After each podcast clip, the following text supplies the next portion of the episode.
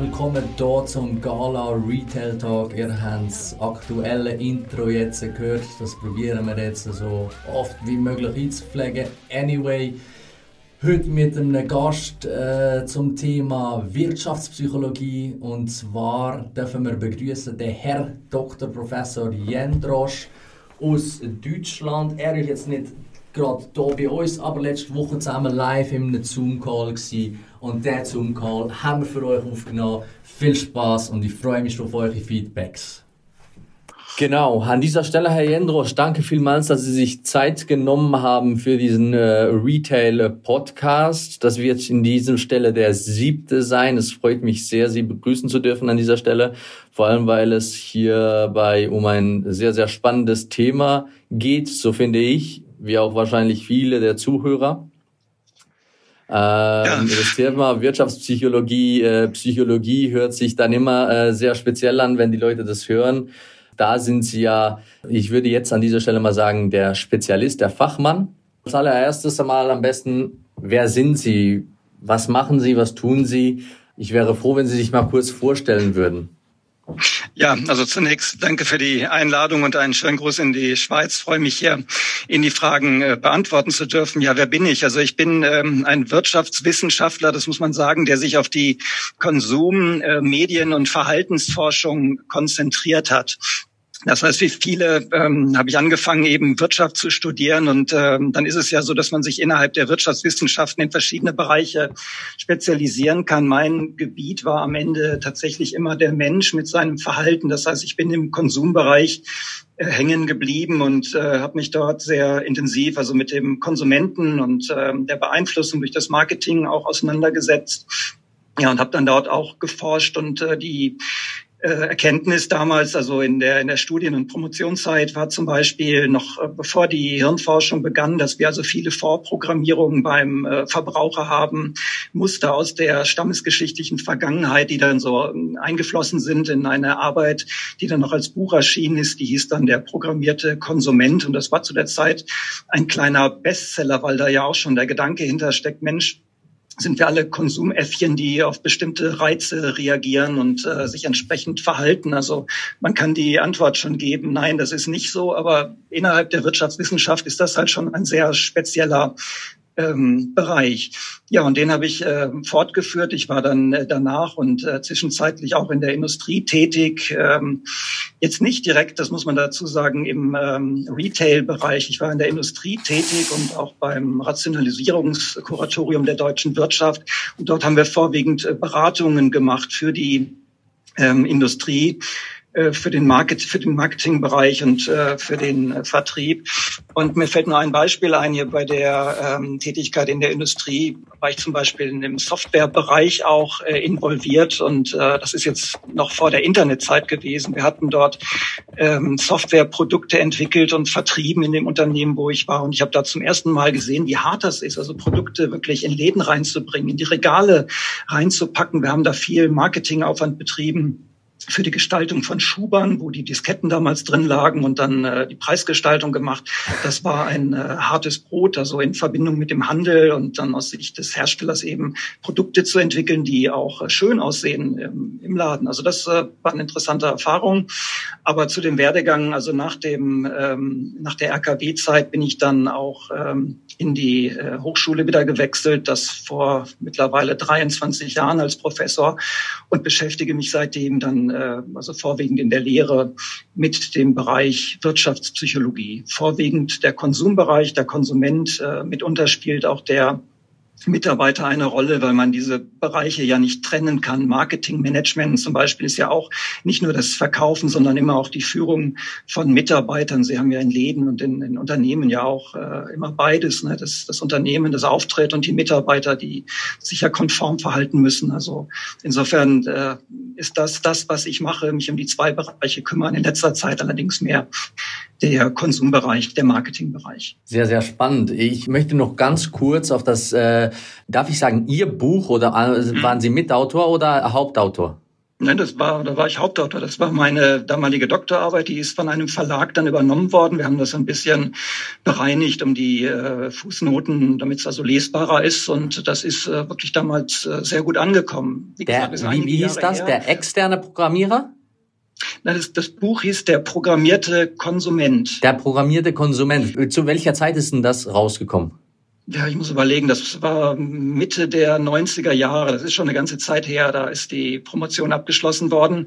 Das war bevor die Hirnforschungsdebatte losging, ja, also wo man jetzt ja heute auch sagt, da ist im Gehirn vieles an Strukturen vorhanden, dass man eben in der Werbung für die Beeinflussung nutzen kann habe ich damals äh, dieses Modell noch entwickelt auf der alten verhaltenswissenschaftlichen Schule, die begründet wurde zum Beispiel von äh, Konrad Lorenz, dem Nobelpreisträger, oder Eibel Eibesfeld. Ja, und diese Leute haben ja zu der Zeit und auch in den 70er Jahren schon ähnliche Erkenntnisse ganz allgemein für den Menschen gehabt. Es gibt also einfach ähm, Programmierungen, Anpassungen aus der ähm, Entstehungsgeschichte des Menschen, die dazu führen, dass wir auf bestimmte Signale reagieren, dass wir Freund, Feind schnell unterscheiden müssen, dass wir ja erkennen müssen, was ist wichtig und was nicht. Also was heute die ähm, heutigen Nobelpreisträger ja auch sagen, langsames, schnelles Denken, das steckt ja da auch schon drin. Wir müssen entscheiden, das Gehirn entscheidet und das sind alles ähm, Ergebnisse der Anpassung ja, an die, äh, an die urzeitlichen Verhältnisse, die überhaupt es uns ermöglicht haben, so alt zu werden, wie wir als Menschheit heute geworden sind. Und diese Programmierungen, die wirken halt immer noch nach. Also man sieht das ja zum Beispiel, um mal hier nur so, so, ähm, so Anekdoten zu bringen, wenn man in einen Laden reingeht, dass äh, man bestimmte Mechanismen hat, man hält sich immer häufig an der Wand auf, sucht nicht unbedingt immer den Mittelpunkt im Laden. Das sind so diese Schutzmechanismen, die noch da sind. Und die Kunst besteht ja dann darin, im Marketing diese Mechanismen überhaupt zu erkennen und dann entsprechend die Führung zum Beispiel in einem Laden, in einem Supermarkt so zu gestalten, dass es auch attraktiv wird für Kunden, ja, ohne Angst in die Mitte eines Platzes sich zu begeben, ja, weil die Uhrzeitgefühle eben uns etwas anderes sagen. Und äh, von diesen Beispielen gibt es natürlich einige mehr, ja, und äh, ja, man muss, äh, wenn man halt Verhalten verstehen und äh, steuern will, solche Mechanismen kennen. Wie gesagt, das ist äh, die alte verhaltenswissenschaftliche Schule. Die Hirnforschung setzt halt immer noch einiges drauf, aber es deckt sich durchaus mit den Erkenntnissen von früher. Hatten ihr Ihre Doktorarbeit oder das Buch, das dann auch noch, das dann veröffentlicht wurde, ein bisschen was aufgewühlt? Weil ich kann mir vorstellen, sobald solche Themen, Sie haben es ja vorhin auch äh, mhm. gesagt, äh, ist frisch aufgekommen, da gibt es viele Skeptiker wahrscheinlich und viele Menschen, die, die da eher vorsichtig mit solchen Themen umgehen. Aber äh, es ist natürlich schon ein bisschen ein Thema, das, äh, das vielleicht für ein bisschen größere Aufmerksamkeit gesorgt hat. Ja, also die, die, dieser Buchtitel ist natürlich ähm, jetzt arg äh, verkürzt, das muss man schon so sagen. Also wissenschaftlich würde man das äh, ein bisschen differenzierter sehen, aber die Kernaussage, da haben Sie völlig recht, ist nicht ähm, unumstritten. Also Fakt ist einfach, es gibt äh, bestimmte Verhaltensmuster, also hier das Beispiel, die Reaktion auf, auf Schlüsselreize, die einfach da ist. Auch hier wieder ähm, das Beispiel aus, aus Supermärkten, äh, das können Sie ja sehen, wenn Sie dann ein rotes Schild aufhängen und schreiben gratis, billig oder 13 Preis für ein.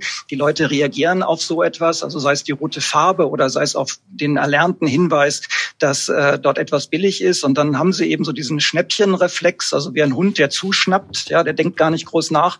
Hauptsache billig muss es sein. Es äh, gab in der Tat auch mal diese, ja, wird es immer noch geben, diese 1-Euro-Läden. Äh, der Begründer dieser 1-Euro-Läden ist vor einigen Jahren verstorben. Metzen hieß der, glaube ich. Also der hat damals diese Idee äh, formuliert. Du kannst äh, alles verkaufen, du musst die Preise so niedrig machen. Das ist der Schlüsselreiz. Und dann greifen die Leute zu, ob sie das Produkt äh, brauchen oder nicht. Das ist natürlich jetzt eine radikale Form.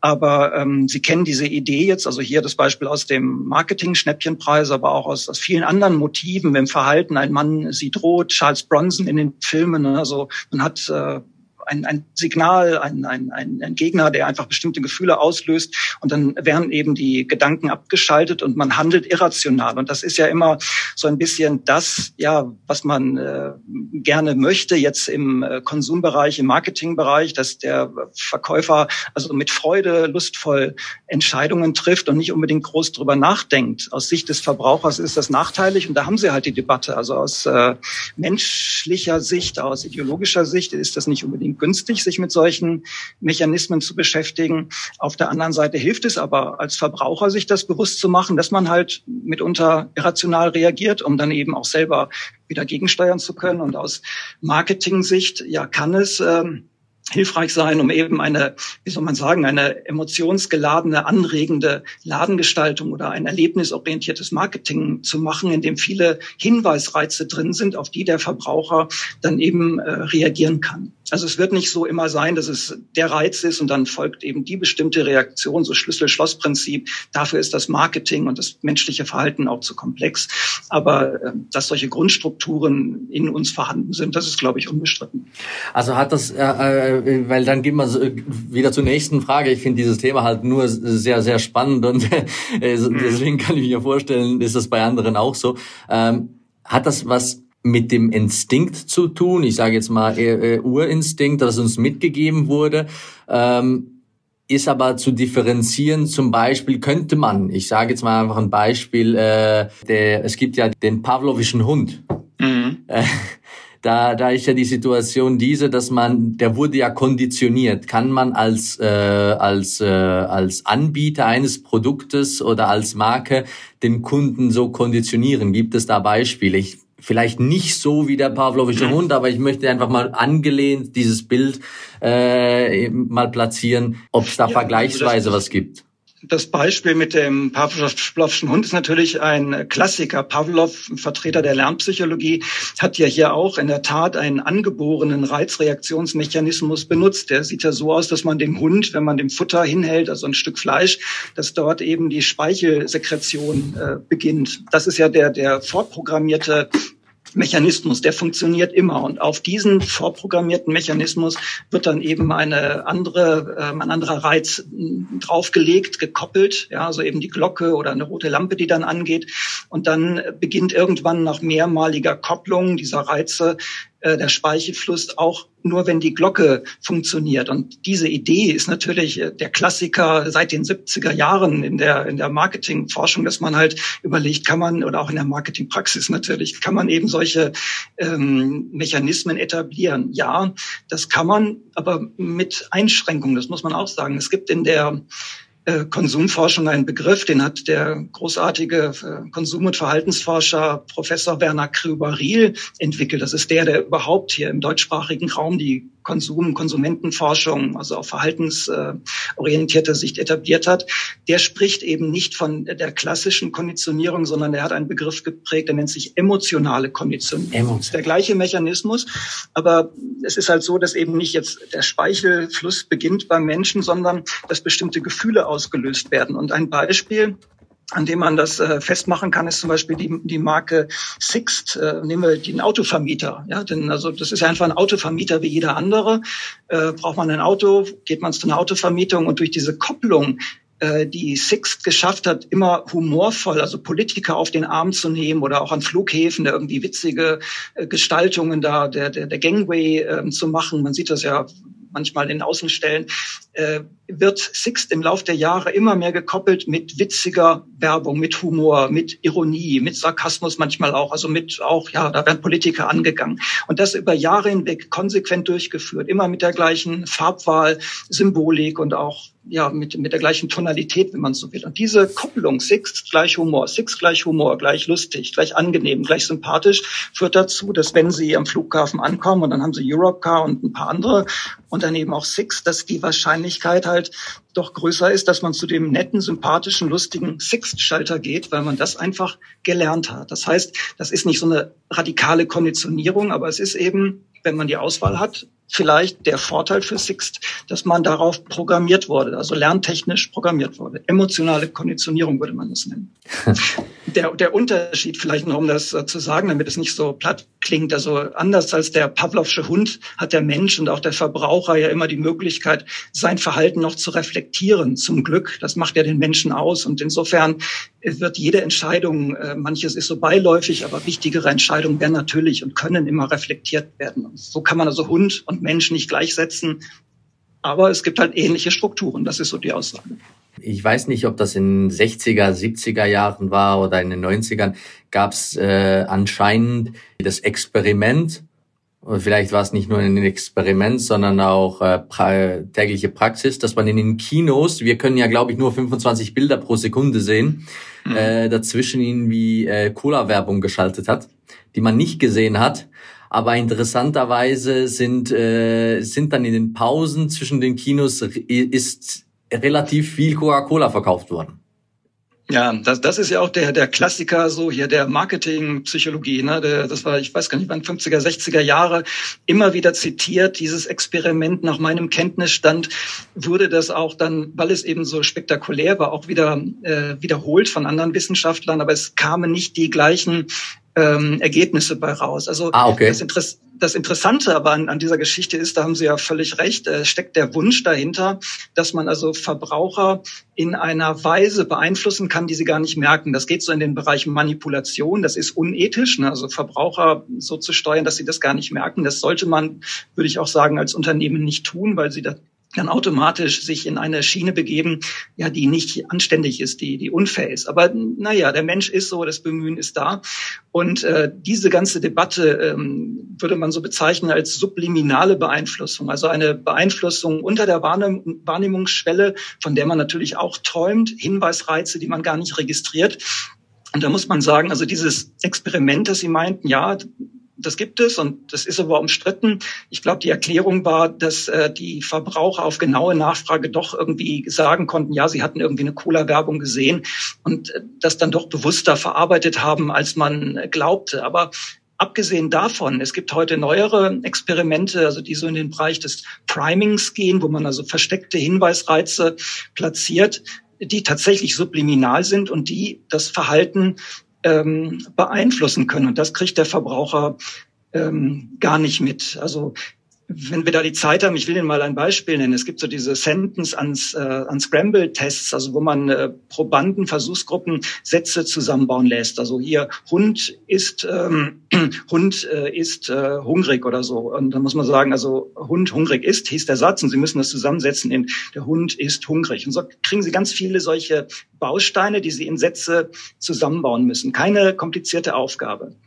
Das lässt man Leute machen und eine andere Gruppe kriegt äh, ähnliche Sätze, nicht mit Hund. Dann steht dann drin zum Beispiel, ähm, alter äh, Mann Hunger hat, also der alte Mann hat Hunger, muss man dann zusammensetzen. Oder äh, Krankheit gut nicht ist, Krankheit ist nicht gut und viele andere Sätze. So, man hat zwei Gruppen, beide müssen ihre Sätze zusammensetzen und man gibt denen Zeit, eben ihre zehn Sätze äh, fertig zu machen und dann sollen sie ihre ausgefüllten Bögen mit den richtigen Sätzen in äh, eine Box werfen, die zehn Meter in dem Forschungslabor den Gang runter ist. Und was man dann gemacht hat, man hat die zwei Gruppen mit den unterschiedlichen Satzstrukturen genommen und hat die Zeit mal gestoppt. Wie lange brauchen die Leute, um ihren Zettel in diese Box zu werfen? Die eine Gruppe, die die normalen Sätze hatte, hat vielleicht, um den Gang runterzugehen, fünf Sekunden gebraucht. Die andere Gruppe, die diese Sätze hatte mit dem Alter, der Krankheit, dem Siechtum, dem Tod und so weiter, ja, die hat dann nicht eben fünf Sekunden, sondern sieben Sekunden gebraucht. Nicht viel mehr, aber signifikant, so dass man gesehen hat, solche subliminalen Hinweisreize, Alter, Sichtum, Tod, haben meinen Gang verlangsamt. Und das ist eben eine Form von, von Priming, von Beeinflussung. Und wenn man sich das eben überlegt, also dass das keine großen Effekte sind, dass aber in der Summe sie mit solchen Maßnahmen, Wortwahl, ja, bestimmte Schlüsselreize, ähm, nicht nur Gefühle auszulösen, sondern eben auch das Verhalten zu beeinflussen, dann äh, haben sie schon ein großes Tor an Möglichkeiten, über das man natürlich im Marketing gerne nachdenkt. Nicht alles ist ethisch korrekt, aber es zeigt nur, ja, der Mensch ist beeinflussbar und auch steuerbar. Das kann ich mir aber ganz gut vorstellen. Ich meine, zwei Sekunden klingt nicht nach viel, aber äh, in der Summe, das ist ja, ich sag mal, in der persönlichen Wortwahl, wenn ich den ganzen Tag oder ein Jahr lang über, über immer irgendwie äh, gewisse Wörter wie Stress oder Nein oder was auch immer äh, anwende oder ausspreche, dann hat das wahrscheinlich äh, beim ersten, zweiten, dritten Mal nicht wirklich einen, äh, einen ersichtlichen Einfluss, aber spätestens nach einem Jahr ähm, bin ich dann wahrscheinlich nicht so motiviert. Genau, also in dem Experiment braucht es da keine Jahre für. Das war relativ schnell ja nach ein paar Minuten sichtbar. Aber Sie haben recht, das sind halt auch Priming-Effekte. Sowas schleift sich ein. Das, das geht ins Verhalten über. Ne? Und irgendwann merkt man das gar nicht mehr. Aber ich bin dann beeinflusst. Jetzt muss man auch sagen, so ist unser Leben. Ne? Das Leben ja, das, fließt dahin. Wir haben Einflüsse. Nicht alles können wir steuern. Manches passiert eben so. Aber ja, es ist interessant, so etwas zu erkennen und wovon unser Verhalten dann abhängig ist. Sehr, das sehr ist eben spannend. nicht immer der freie Wille, das sind manchmal Fremdeinflüsse. Sehr, sehr spannend. Ich gehe mal gleich zu der nächsten, äh, nicht nur Frage, sondern äh, ich will ja noch auch ein bisschen mehr über Sie erfahren. Und zwar, Ihr Engagement ist ja, ich habe ja relativ ich sage mal, ich habe recherchiert. Äh, ich, man hätte sicher noch viel, viel mehr recherchieren können, weil ich habe auch viel über Sie gefunden, Herr Jendrosch. Ähm, unter anderem haben Sie, äh, ich hoffe, ich spreche es richtig aus, WISPI, das WISPI-Institut gegründet für Wirtschaftspsychologie. Genau, also ja, das äh, ich habe es genannt, das WIPSI-Institut. Das ist so bei uns hier in der Szene die Ab Abkürzung für Okay. Wirtschaftspsychologie. Ja, das, das soll einfach nur andeuten, dass ich mich äh, hier mit dem Bereich in der Wirtschaft der Verhaltenssteuerung und der Verhaltenserforschung beschäftige. Da muss man sagen, das ist äh, ein Institut, das ich, äh, ich überlege gerade, vor 24 Jahren äh, schon gegründet habe, als äh, ich mich äh, selbstständig gemacht hatte. Also ich habe ja vorhin erwähnt, ich kam aus dieser Beratungsszene, auch der Weiterbildungsszene und äh, wusste halt, was die Industrie äh, braucht an Informationen, an Schulungsveranstaltungen und, und viele mehr und ähm, habe das eben als Basis genommen, um dann eben eigene Programme äh, weiterzuentwickeln, also Informationen für die ähm, Unternehmen, für mittelständische Unternehmen, aber auch Konzerne anzubieten.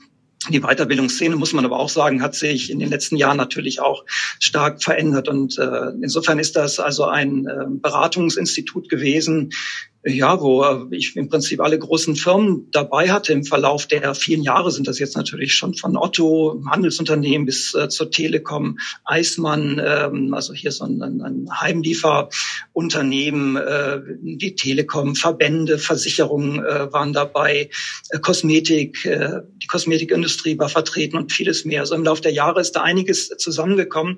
Und das Inter- Interessante ist halt ähm, diese Themen, um die es da immer geht, also über die wir gerade gesprochen haben, die sind halt nach wie vor aktuell. Natürlich sind in den Unternehmen Top-Leute, Marketingmanager, die wissen, was zu tun ist und Führungskräfte. Aber es ist halt so, dass man äh, im Laufe der Zeit manchmal Routine entwickelt. Man braucht neue Impulse, um ähm, wieder ja, Anregungen zu bekommen. Man braucht manchmal die Vergleiche zu anderen Unternehmen. Äh, welche Benchmarks gibt es? Was kann man von anderen Unternehmen? Und als äh, Berater äh, von außen kann man halt ähm, dann halt nur solche Impulse setzen. Ich bin ja niemals der Experte jetzt für den Versandhandel oder der Experte für den, den Heimlieferservice, sondern der Hinweis ist immer, es gibt gewisse Strukturen, es gibt Kundengruppen, es gibt Verhaltensmuster bei ähm, Kunden und Konsumenten, die man kennen muss. Und äh, die Muster, die lassen sich dann sozusagen universal auf die Unternehmen übertragen. Man muss dann gucken, was man dort an Erkenntnissen ähm, herausnehmen kann. Also Kundenorientierung ist ein, ein generelles Thema, etwas über Verbraucher und Kunden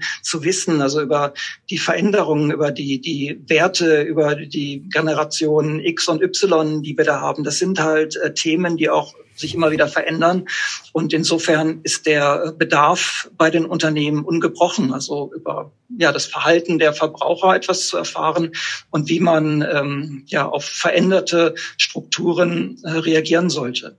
Also ich will mal ein, äh, ein Beispiel sagen. Wir haben ja hier leider die traurige äh, Corona-Zeit, wo alles nicht mehr so ist wie äh, vorher, aber auch so eine Corona-Debatte kann ja auch wieder dazu führen, dass man wieder neu sich mit ähm, den Wünschen und Erwartungen der Verbraucher auseinandersetzt. Ähm, ich habe da auch in, in der Vergangenheit äh, drüber nachgedacht und äh, bin so geistig an einigen Projekten dran.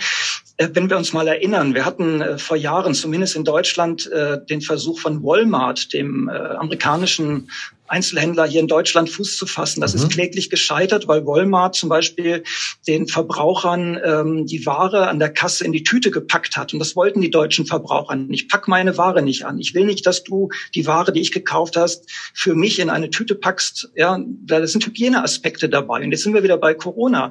Wenn man drüber nachdenkt, das ist im Alltag nämlich kein Thema. Aber Studien zeigen das immer wieder, so im Einzelhandel beispielsweise, dass viele Verbraucher sich daran stören, ähm, ja, dass man Ware aus dem Regal nimmt, ähm, in den Einkaufswagen tut, dann wieder anpacken muss, aufs Band legen muss, dann packt die Kassiererin das an und dann muss ich es wieder in den Wagen reintun.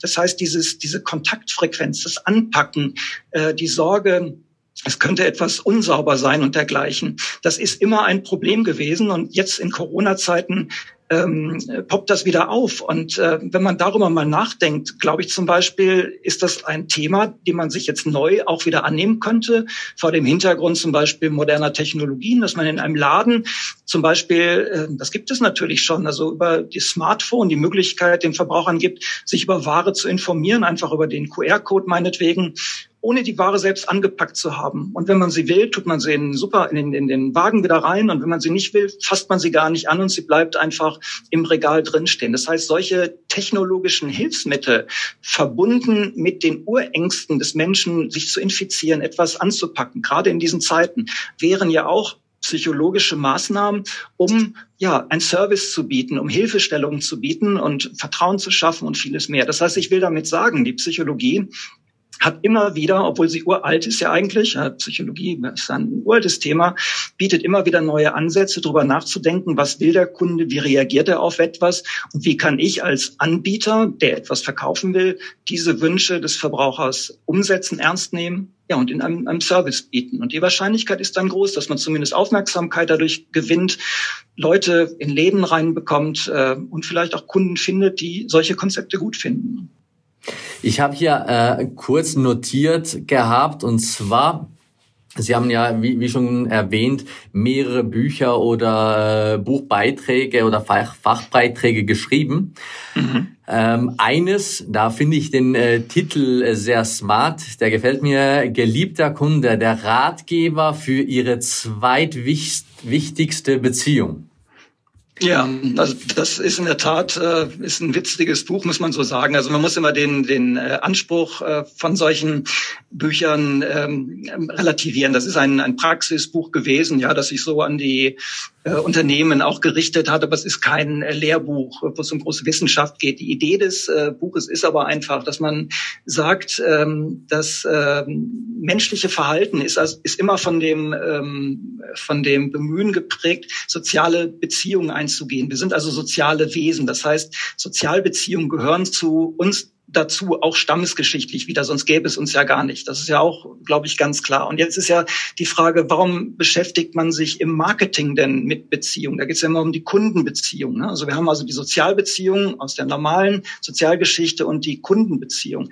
Und muss man jetzt das Rad da neu erfinden? Das war die Überlegung. Denn der Hintergrund, als das Buch entstanden ist, das ist jetzt auch schon zehn Jahre her, da ähm, war so die Debatte, dass vieles technisiert wird, künstliche Intelligenz, CRM-Systeme, man äh, überlässt vieles äh, an Analysen, Computerprogrammen. Ähm, und der Faktor Mensch äh, sozusagen ist immer weiter zurückgetreten. Und ich wollte in dem Buch eigentlich deutlich machen, ja, wir brauchen natürlich Tools, Unterstützung in professionellen Unternehmen, um Datenbänke zu haben und Entscheidungen zu treffen. Aber die Grundstruktur ist doch immer der Mensch. Und worauf kommt es da an? Wenn du eine Beziehung haben willst, dann musst du eine Beziehung pflegen.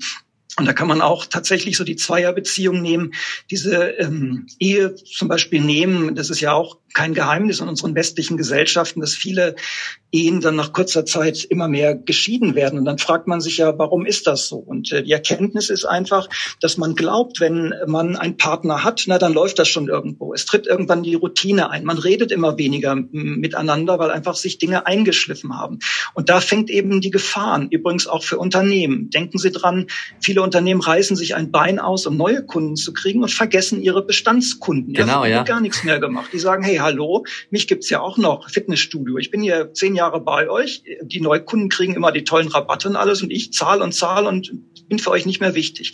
Und die wandern irgendwann ab. Die sind irgendwann weg, weil ein neues Studio die dann lockt. So, dann würde ich doch sagen, kümmert euch doch um die Bestandskunden. Du musst dran denken, wann hat denn da jemand Geburtstag? Schickt ihm doch einfach eine, eine Grußkarte, mach irgendwie, was weiß ich, einen kleinen Bonus, den er dann dort haben kann. Sprech ihn einfach im Studio mal äh, persönlich an. Lass ihn Freunde mit einladen, die er kostenlos mitbringen kann und äh, vieles mehr. Mach doch einen, einen, einen Mitgliederclub auf, wo man, wo alte Mitglieder besondere Vorteile genießen und vieles mehr.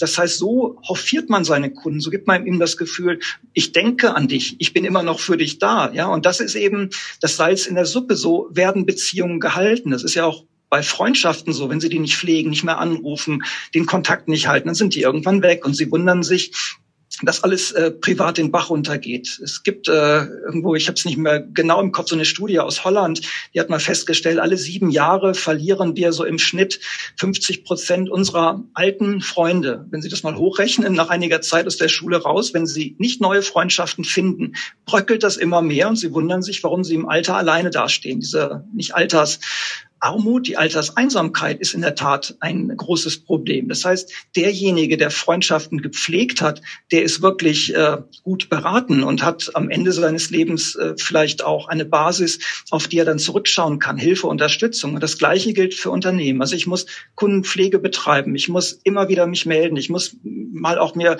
Überraschungen einfallen lassen, ja und ähm, mich nicht der Gewohnheit hingeben nach dem Motto, naja, die sind ja da, das läuft ja schon, das wird ewig so weitergehen. Dann ist das äh, die Überraschung häufig groß, wo man feststellt, ja, hätte ich mal es anders gemacht. Und damit wollte ich mit dem Buch hinweisen. Ich habe da einfach äh, Statistiken gesammelt, Beispiele gezeigt, wie in normalen Sozialbeziehungen ähm, man ähm, Freundschaften pflegen kann, Beziehungen festigen kann und wie man eigentlich ganz platt analog diese Ideen, also man Blumenstrauß wieder mitnehmen, dann auch äh, in, in Kundenbeziehungen, je nach Wichtigkeit natürlich, ähm, auch nutzen kann. Also eine einfache Erkenntnis in Buchform gepackt.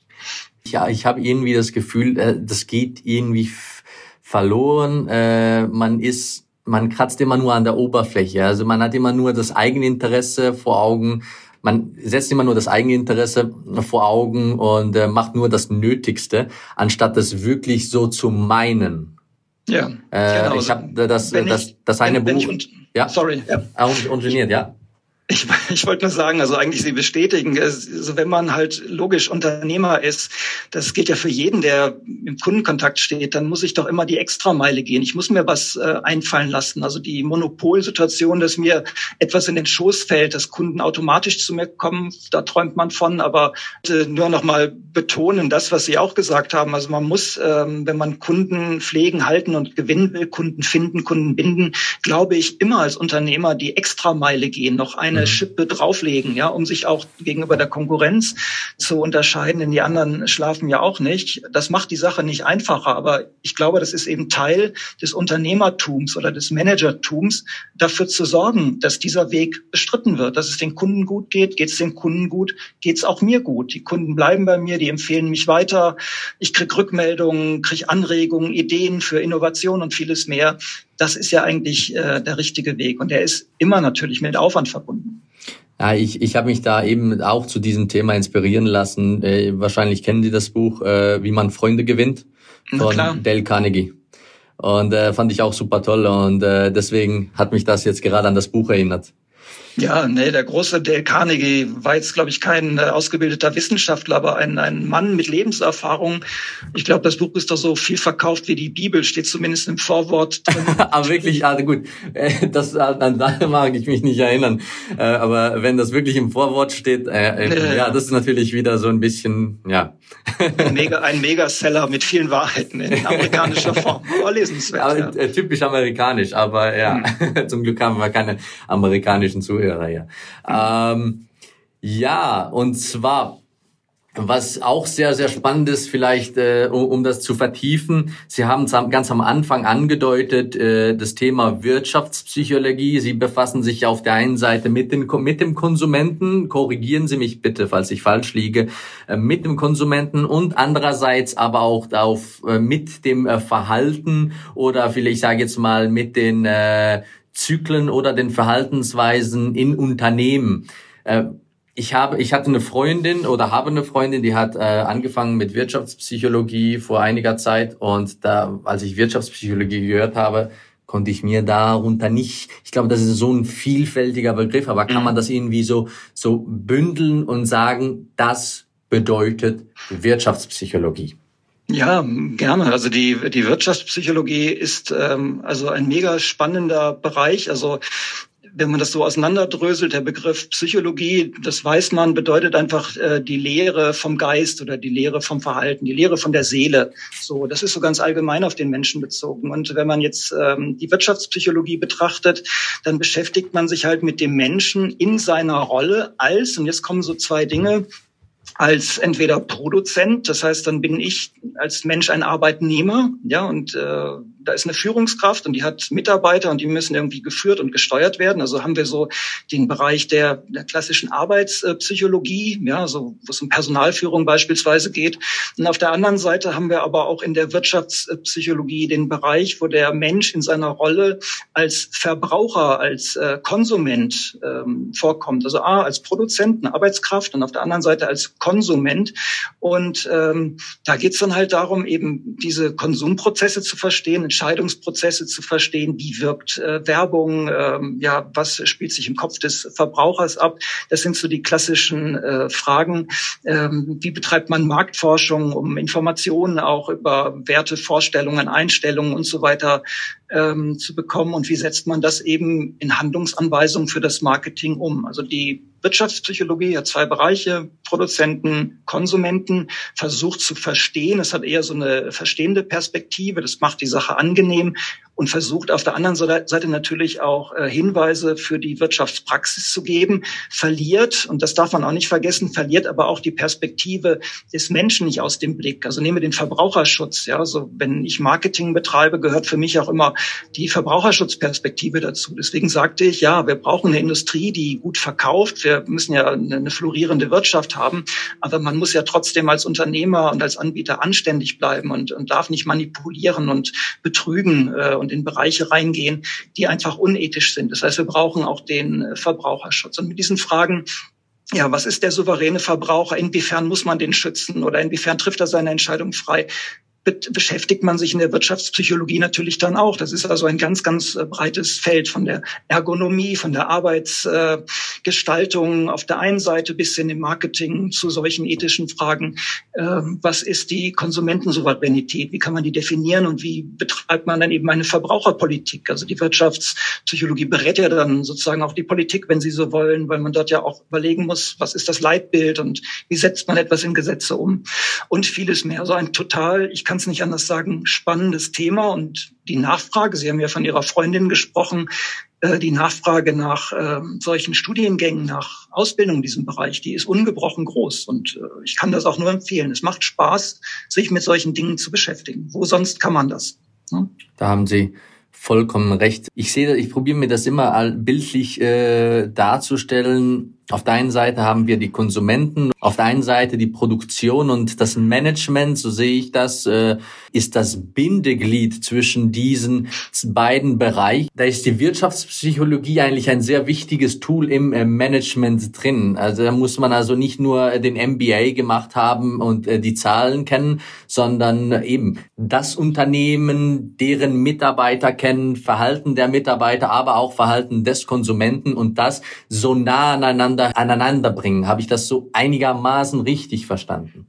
Ja, also absolut. Also ich glaube, man kann das auch, auch äh, gar nicht trennen. Wenn man über Unternehmen, über Organisationen spricht, dann haben wir da doch immer auf der einen Seite das Haus, das Unternehmen, das äh, hier die Struktur bereitstellt. Und wir haben auf der einen Seite die Mitarbeiter, die gemanagt werden. Die müssen ordentlich gemanagt werden. Die müssen ja empowered werden.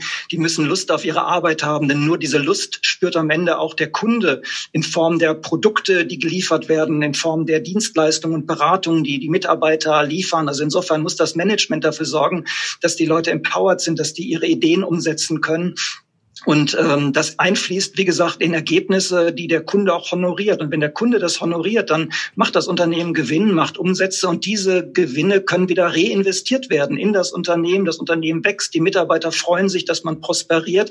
Und so haben wir ja diesen Circle of Success, also wo man sagt, das ist eben ein Kreislauf, ähm, der nicht voneinander unabhängig ist, sondern das ist ein, ja, ein, ein Zusammenspiel. Wir brauchen das Management, deswegen heißt Marketing ja auch immer Marketing Management. Es geht ja nicht nur um um die Marke und um die Werbung, sondern da gehören immer die Menschen dazu. Es geht immer um, Teams, die etwas äh, entwickeln.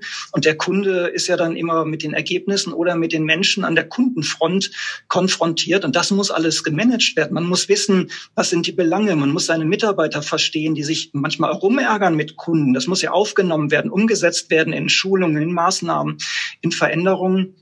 Und am Ende natürlich immer in die Erwartungen umgesetzt werden, die der Kunde an ein Unternehmen hat. Also der Kunde ist sicherlich die zentrale Rolle. Ohne Kunden ja, macht ein Unternehmen ja keinen Sinn. Das ist, glaube ich, auch klar. Hm. Das nächste Thema ist ein bisschen hm, äh, sehr speziell, äh, interessiert auch viele, weil äh, ich, ich habe manchmal das Gefühl, wir Menschen tendieren ein bisschen zur Schwarzmalerei, aber ich habe das dann absichtlich äh, so jetzt formuliert. Und zwar äh, das Ende des souveränen Konsumenten. Was heißt, äh, das heißt, wie stark haben wir die Kontrolle abgegeben? Wie stark werden wir sie in Zukunft abgeben? Vieles mhm. vernetzt sich in äh, zunehmend. Das Internet der Dinge, der, der Internet of Things, äh, künstlicher Intelligenz, ähm, wie stark hat die Einfluss äh, Beacons in Stores, das heißt, ich laufe mit meinem Handy vorbei, irgendwie habe ich Bluetooth an, WLAN an und es gibt mir die Information, hey, für dich Aktion, äh, dieses T-Shirt passt zu deinen Hosen, die du letzte Woche gekauft hast. Ja. Die wissen wahrscheinlich mittlerweile schon, was ich alles in meinem Kleiderschrank drin habe. Ich habe sogar manchmal die Vermutung, dass mein Handy heimlich aufnimmt, weil wenn ich mit meinem Bruder über all die Schweiz rede, dann kommt mindestens eine halbe Stunde später all die Werbung auf Instagram. Mhm. Und äh, ist dann schon faszinierend, aber denkt man so, wow das ist genau, das ist ja die, die Frage, die Sie anfang, anfangs auch aufgeworfen haben mit den programmierten Konsumenten, also die, die berühmte Souveränität. Ja, also ich glaube auch, das ist ein Thema, über das man reden muss. Und es wird da auch nicht die klare Ja-Nein-Antwort ja, geben. Also ich glaube auch, die Souveränität ähm, ist nicht in Gefahr, aber sie ist äh, eingeschränkt. Wir sind so vielen Einflüssen ausgesetzt, medialen Einflüssen äh, meine ich jetzt auch, ähm, denen man sich immer weniger entziehen kann. Also durch klar Social Media und unsere Medienwelt äh, werden wir bombardiert äh, mit Reizen, die in gewisser Weise wirken. Manche werden auch weggefiltert, aber man ist äh, diesen Reizen ausgesetzt und irgendeine Wirkung tun sie. Das ist ähnlich wie, würde ich mal sagen, mit den, mit der Debatte bei den Kindern, wenn die Fernsehen gucken und so viele Morde und Gewalttaten sehen. Ja, die wissen, das ist nur Fiktion, das ist ja nur ein Film, aber wenn man sieht, mal hochrechnet, wie viele Morde ein Kind äh, nach einer Woche dann in Krimis und so weiter gesehen hat, wenn es eine Woche lang Fernsehen geguckt hat, dann gibt das schon äh, zum Nachdenken, weil ja irgendwie diese Bilder auch verarbeitet werden müssen. Die sind in uns drin, die werden verarbeitet und man, die Kinder werden das auch wegstecken, wenn die gut äh, betreut sind, aber es tut seine Wirkung. Und so ist es auch mit der Souveränität. Und ich würde mal hier äh, das Beispiel nehmen, die, die Fake News. Also diese Debatte macht mir ein bisschen Angst. Social Media Wahlen werden, ich sag mal, angeblich beeinflusst von fremden äh, Mächten. Ähm, da muss man allerdings, würde ich auch kritisch sagen, es äh, gehören immer zwei dazu. Also ich brauche Verbraucher, ähm, die auch selber reflektieren. Also wenn ich unkritisch natürlich alles hinnehme, nur mich noch bei Facebook aufhalte, keine Zeitung, keine Tageszeitung, keine normalen Medien mehr lese, dann ist die Gefahr groß, dass man in seiner Filterblase, wenn man das so bezeichnen will, gefangen ist und alles das für bare Münze nimmt, weil ja nichts mehr sozusagen korrigiert wird von außen, was dort ähm, geliefert wird. Und dann fehlt sozusagen dieser Perspektivwechsel, den wir mal brauchen. Der zweite Blick und äh, insofern ist es gut, dass wir in unseren pluralistischen, demokratischen Gesellschaften immer noch ja ein breites Spektrum haben, das uns Möglichkeiten zur Reflexion gibt. Aber auch da haben wir ja Veränderungen. Die Medienwelt wandelt sich, Monopole entstehen. Also muss man da, glaube ich, auch ein ähm, Auge drauf äh, haben.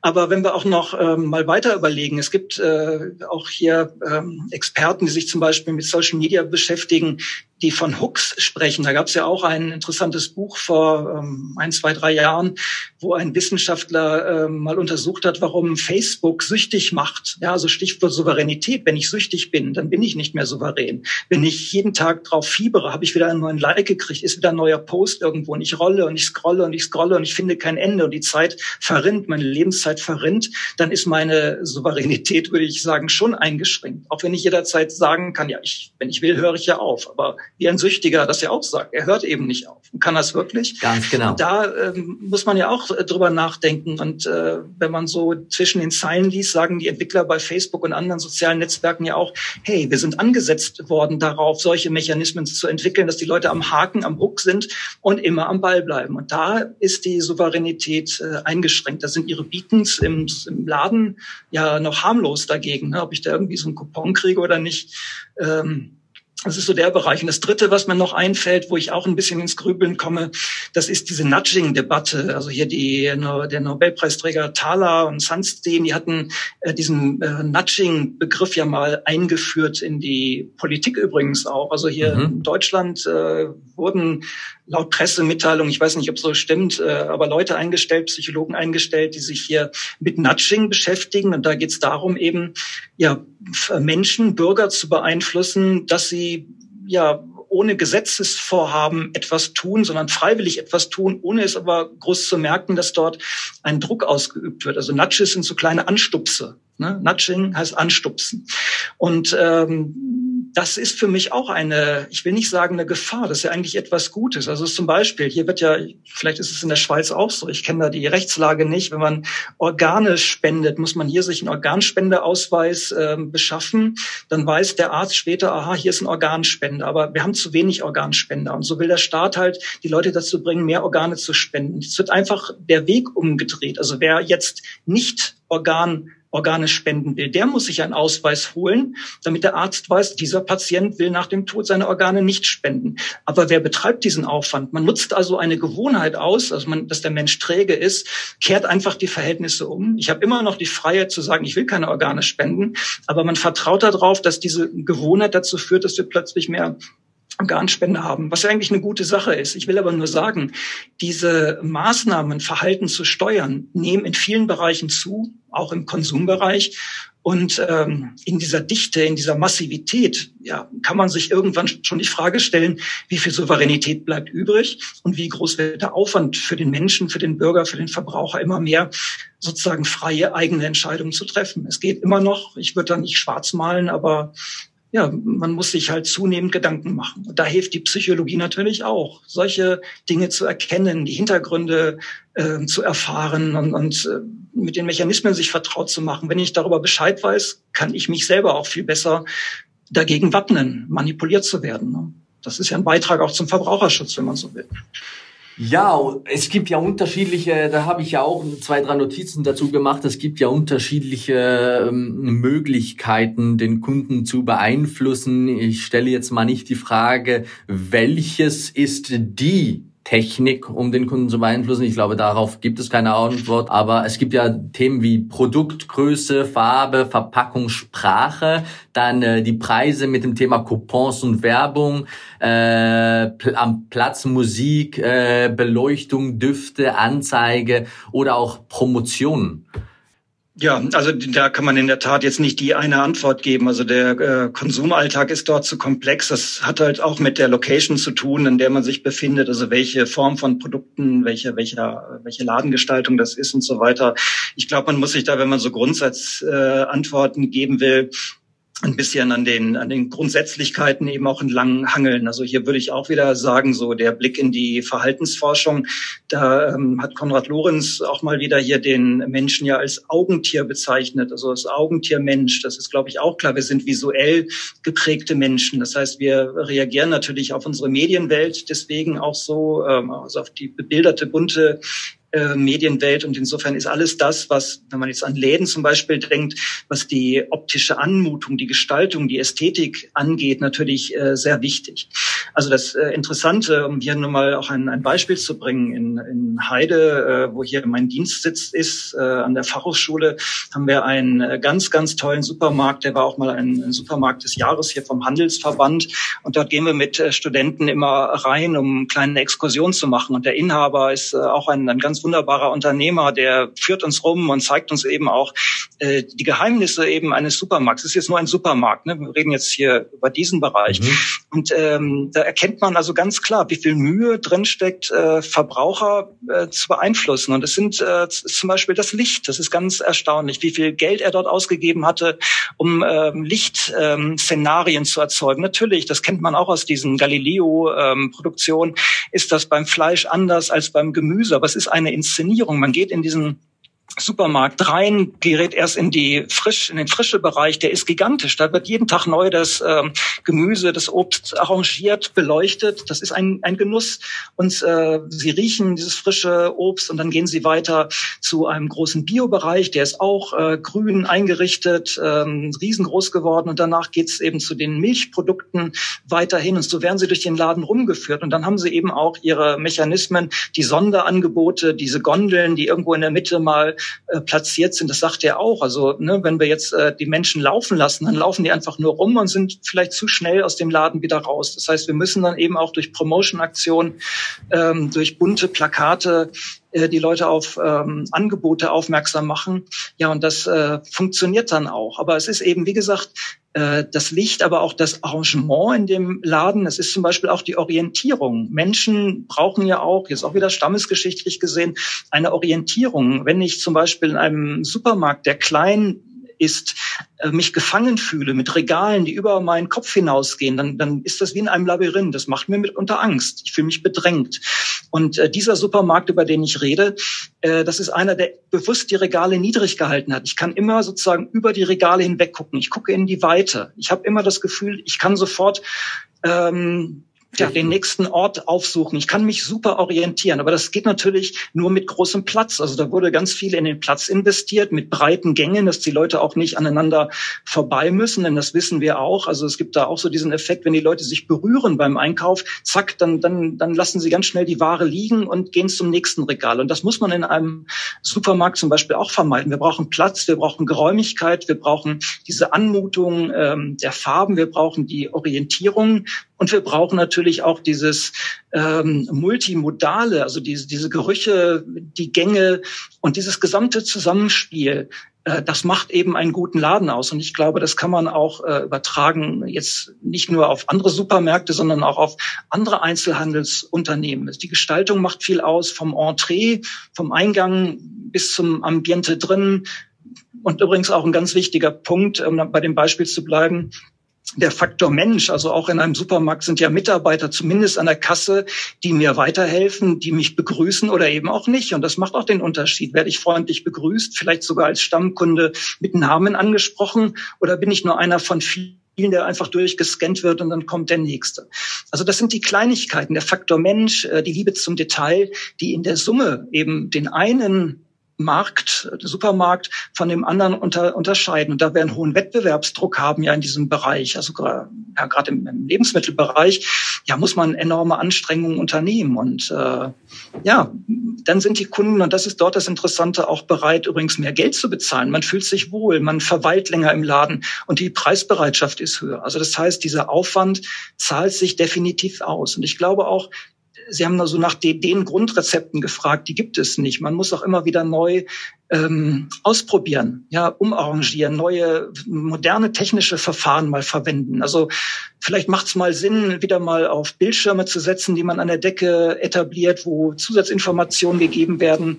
Ähm, manchmal macht es Sinn, äh, elektrische Displays äh, zu installieren, ähm, die die Preise äh, schnell anzeigen können. Aber manchmal macht das den Leuten auch Angst, weil man sagt, hey, dann bin ich ja auch wieder beeinflusst. Für mich gilt ein anderer Preis als für den, der nach mir dann einkauft. So, ne, da muss also ein Unternehmer, ein, ein Ladenbesitzer sich sehr genau überlegen, wie funktioniert was, muss ausprobieren, auf die Erfahrung von anderen auch zurückblicken. Deswegen macht es auch Sinn, sich häufig ja an Benchmarks zu orientieren, mit anderen Unternehmern mal auszutauschen, gemeinsam zu lernen und dann einfach Strategien entwickeln, die funktionieren, ohne dem Verbraucher weh zu tun, die dem Kunden nützen und die mir als Unternehmen auch nützen.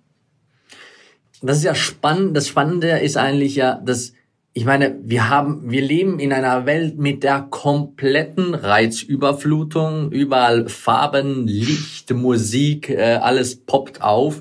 Da wird es natürlich äh, vermehrt schwieriger für ein Unternehmen, habe ich das Gefühl. Äh, wenn ich falsch liege, bitte, bitte sagen. Äh, schwieriger, sich äh, zu positionieren. Man muss ja immer, das Ziel ist ja auffallen und immer noch mehr auffallen. Und äh, wie fällt man, wie fällt man auf? Ich meine, wenn ich jetzt, äh, ich sage jetzt mal, äh, ich weiß nicht, wie es heute ist, aber durch Istanbul laufe und da am Markt bin, dann haben die das ja damals schon oder heute noch äh, sehr spannend betrieben. Wunderschöne Warenpräsentation. Die Früchte und das Gemüse und die, die, äh, der, die, die Kräuter, die glänzen, werden mit Wasser besprüht und man möchte unbedingt zugreifen hat aber nebenzu nicht noch extrem viel Werbung, außer die Stimmen äh, rings um einen herum. Und heute hat man wirklich drei, vier Lebensmittelläden nebeneinander, dann da Farbe, diese Farbe, jene Farbe, jene Musik. Hat das, was hat das für einen Einfluss? Werden, es, könnte es sein, dass man irgendwann mal ab, einer gewiss, ab einem gewissen Punkt verwirrt ist mhm. und das vielleicht sogar ins Negative rüberkippen kann? Na klar, also das ist ja immer eine zweiseitige Geschichte. Also das, was Sie ansprechen, ist so die berühmte ähm, Consumer Confusion, also eine Verwirrung des Verbrauchers durch ein Überangebot. Also Sie haben jetzt abgehoben auf diese Reizüberflutung. In der Tat, das äh, ist zu viel.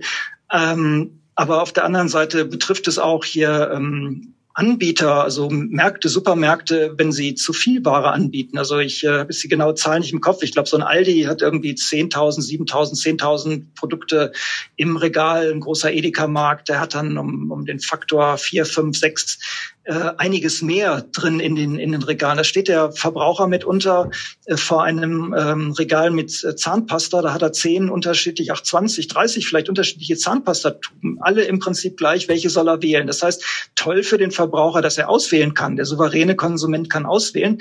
Aber in Deutschland zumindest gab es hier vor ein paar Monaten noch eine Kampagne, wo Aldi ganz gezielt damit geworben hat, warum zehn Nudelsorten? Wir haben nur eine. Aber das ist die, die dir schmeckt. Ja, also da ist genau sozusagen der Gegenpol wieder aufgemacht worden. Also insofern kann man ja auch nicht sagen, richtig falsch. Es wird Verbraucher immer geben, die die Auswahl wollen. Es ist auch gut, dass wir eine Auswahl haben. Und es wird andere geben, die sagen, heute brauche ich keine Auswahl, da muss ich nur schnell einkaufen. Dann gehe ich zu, zu Aldi meinetwegen und finde das, was ich brauche. Und das geht dann ganz schnell und dann muss ich auch nicht nachdenken. Insofern ist es nie ein Entweder-Oder. Das hat ein bisschen mit der Kundenstruktur zu tun, mit der Region zu tun und mit dem, ja, wie ich mein Geld äh, verdienen will. Ne? Also das ist ja auch eine Erkenntnis. Also der Mensch ist wirklich sehr bunt, vielschichtig. Wir haben den hybriden Konsumenten. Heute geht er zu Edeka und braucht seine 40.000 Produkte, aus denen er wählen kann. Und morgen fährt er mit seinem Sportwagen bei Aldi vor und dann ist er der Schnäppchenjäger. Schnell rein und schnell wieder raus. Das heißt, Menschen ändern sich auch. Auch darauf müssen wir eben reagieren. Das ist ja auch keine neue Erkenntnis mehr. Insofern, das ist die bittere Erkenntnis. Ein, äh, ein, ein Idealweg wird es nicht geben. Es wird immer so sein, dass viele Wege nach Rom führen.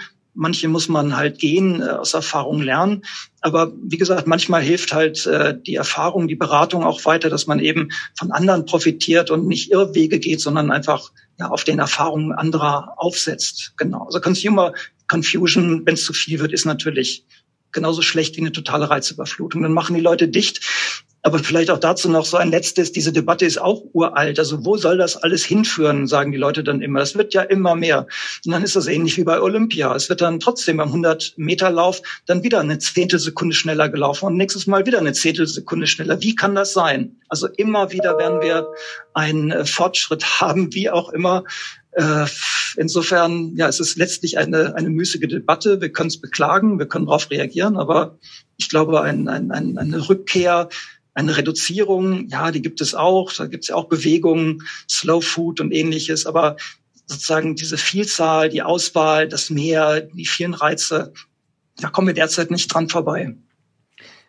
Ich glaube, das ganze Thema ist so groß und so komplex, dass man sich immer wieder verbessern kann. Aber das, bei uns ist es ja auch so, ich, ich sage den Kunden meistens, äh, schau, erstens mal von deiner Seite muss ein Businesskonzept kommen, das muss ja sowieso mhm. schon stimmen. Ich kann dir nicht das Businesskonzept machen.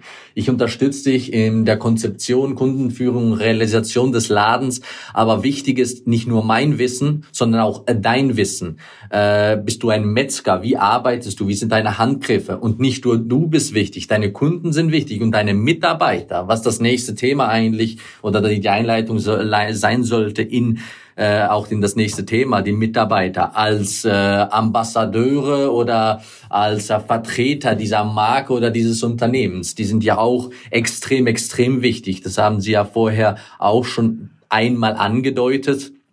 Ähm, wie stehen die hinter der Marke? Wie verkaufen sie das Produkt? Sind sie nur da, weil sie Ende des Monats äh, den äh, Monatssalär auf dem Konto haben und ihre Miete zahlen können? Oder weil sie wirklich Freude haben an dem, was sie tun und was sie verkaufen und dieses Produkt auch richtig vertreten?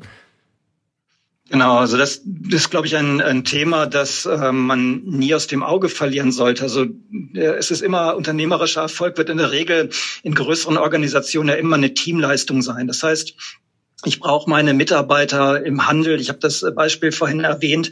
Ähm, da brauche ich auch die, die Männer und Frauen an der Kasse, die eben freundlich sind. Das heißt, ich muss A, bei der Personalauswahl von vornherein drauf gucken, habe ich das richtige Personal mit der richtigen Einstellung? Also ich muss ja eine Dienstleistungsmentalität haben. Also nur das Salär mitnehmen, Dienst nach Vorschrift, das kann es nicht sein. Also ich muss schon ein Auge eben, Stichwort wieder Personalpsychologie, drauf haben, ähm, welcher Mitarbeiter ist für welchen Job eigentlich geeignet. Aber ich glaube, die meisten Menschen haben Lust auch auf ähm, andere Leute. Aber wenn ich solche Mitarbeiter habe, dann ist es ja damit nicht getan. Ich muss ja als Unternehmer sie auch unterstützen. Das heißt, ich muss auch in die Mitarbeiter investieren. Also wenn ich starke, souveräne, gute, freudige, ambitionierte, empathische Mitarbeiter will, dann muss ich den Mitarbeitern auch die Rahmenbedingungen mitgeben. Das heißt, ich muss in sie investieren, ich muss ihnen Möglichkeiten geben.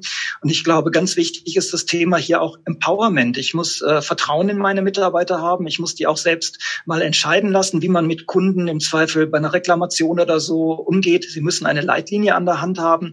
Aber ich kann nicht als Chef äh, permanent kontrollieren und, und misstrauen, sondern es müssen Leute sein, die sich selber als Unternehmer im Unternehmen fühlen und wissen, ich habe den Rückhalt von meinem Chef, die sich mit äh, dem, dem Unternehmen auch identifizieren. Das bedeutet eben auch, dass äh, ich eben ja anständig Löhne zahle, dass ich auch die Kunden anständig behandle, dass auch das Sortiment in meinem Laden zum Beispiel so ist, dass die Mitarbeiter auch sagen, okay, das finden wir auch in Ordnung, da können wir uns voll mit identifizieren. Also wenn man da Kompromisse macht, dann sind ja Konflikte ähm, zwischen Belegschaft und Unternehmerschaft äh, vorprogrammiert. Also insofern ist es ein äh, Gesamtpaket.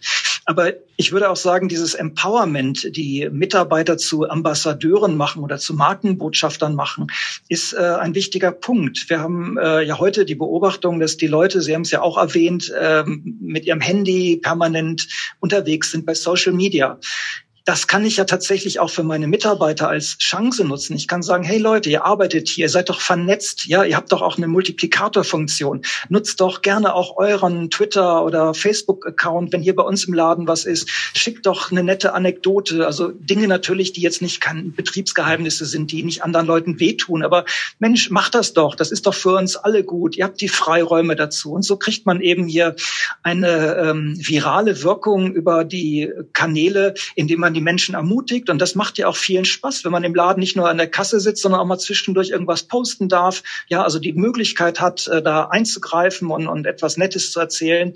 Und so hebt man die Stimmung, empowert die Leute und äh, kann eben auch von solchen, ja, zum Beispiel viral Social Media Effekt nutzen. Und das sind dann die Ambassadore. Alle Mitarbeiter haben in der Regel Freunde, Bekannte, haben Familie, Verwandte, erzählen denen von ihrem Job, von dem, was das Unternehmen macht. Die erzählen es auch wieder weiter. Die kommen vielleicht irgendwann in den Laden.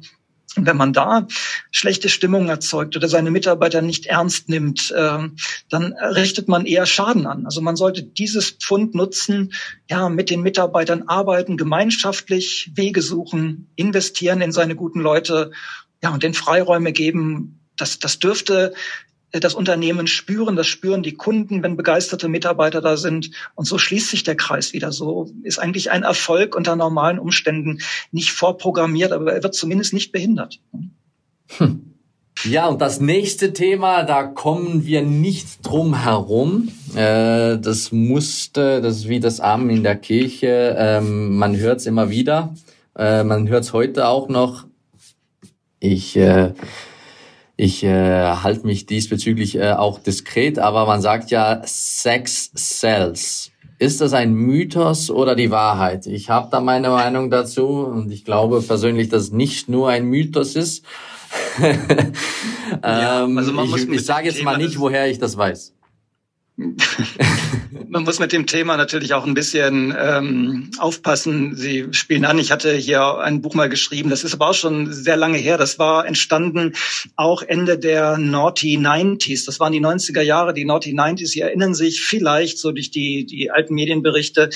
Das war eine sehr freizügige Zeit. Man hatte auf den Privatfernsehkanälen die komischsten Sendungen. Wir hatten ähm, Werbeplakate äh, wo Anne Nicole Smith für so ein, ein, ein Model äh, Werbung gemacht hat äh, für H&M und dann gab es Autounfälle äh, vor diesen Werbeplakaten. Ist kein Witz, weil eben die Leute gebremst haben und, und wirklich mehr auf das Plakat geguckt haben als äh, auf den Straßenverkehr. Und da ist auch die, vor diesem Hintergrund ist eben auch dieses Buch entstanden. Also man sieht auf der einen Seite, dass äh, das Thema Sex Sales ja natürlich irgendwo eine Berechtigung hat, ich glaube auch zu der Zeit damals hatte das seine Berechtigung, wenn man die in, im Rückblick die Medien vor allen Dingen sich betrachtet, auch die Werbung sich betrachtet.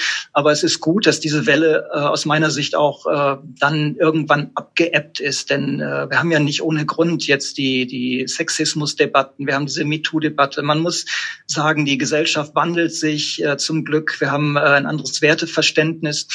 Man kann eigentlich Unternehmen heute nur seriös äh, den, den, den Tipp geben, Leute, lasst die Finger wirklich von primitiven, plumpen äh, Werbekonzepten, wo auf Kosten hier von Männern oder Frauen ähm, versucht wird, irgendwas zu verkaufen jetzt in der Werbung, sondern bleibt seriös äh, und achtet eher darauf, dass ihr eine schöne Werbung macht, eine ansprechende, eine ästhetische, ähm, ja, solide Werbung, die auch vielleicht intellektuell ein bisschen anreizend ist. Auf diese Art und Weise kann man ja auch ähm, Kunden ansprechen und muss nicht platt werden. Also das ist immer schlimm und da hat auch der Werberat völlig recht, wenn er bis heute äh, Werbung anprangert, die, die an Plattheit nicht äh, zu überbieten sind. Aber dann, da wird sich zu wenig Gedanken gemacht. Da waren dann sicherlich keine Psychologen im Spiel. äh, da, da würde ich auch sagen, Leute, äh, die Zeiten haben sich ein bisschen gewandelt. Seid vorsichtig. Und man kann trotzdem immer noch tolle Werbung machen, schöne Produkte verkaufen, eben mit Ästhetik, mit Anspruch und mit ähm, einem Erlebnisreichtum, der auf eine andere Art und Weise anspricht, als es in den ja, 90er, 2000er Jahren mit, mitunter zu beobachten war. Und da ging es im Übrigen auch in, in dem Buch drüber, nicht um die Empfehlung, liebe Leute, setzt hier auf das äh, Thema ähm, Erotik in der Werbung. Also das, das würde ich, würde ich äh, in keiner Weise anraten. Leider hat an dieser Stelle das Mikrofon den Geist aufgegeben und die letzten paar Worte, Sätze nicht mehr aufgenommen. Es war zwar das letzte Thema, wir wollen aber Herr Jendrosch gebürtig verabschieden. Ähm, an dieser Stelle ein großes Dankeschön an Dr. Jendrosch, dass er sich Zeit genommen hat für diesen Podcast und sein Wissen mit uns geteilt hat an alle da draußen, die diesen Podcast gehört haben und ihn auch sehr spannend fanden oder das, und das Wissen von äh, Herr Jendrosch sehr spannend fanden. Die, ihr könnt Herr Dr. Jendrosch auch buchen und zwar für interne Vorträge, sei es in eurem Unternehmen oder vielleicht in eurem Verband, in eurer Schule. Ihr dürft mich jederzeit sehr gerne kontaktieren und ich gebe euch auch gerne den Kontakt von Herrn Dr. Jendrosch äh, weiter, respektive seine E-Mail-Adresse und sonst könnt ihr auch gerne auf www.gastredner.de gehen und auf der Website das eine oder andere über ihn erfahren. Er ist auch leicht im Internet zu finden, daher ähm, go for it. Und an dieser Stelle wünsche ich euch allen eine ganz tolle Zeit und bis bald, wenn es wieder heißt Gala Retail Talk.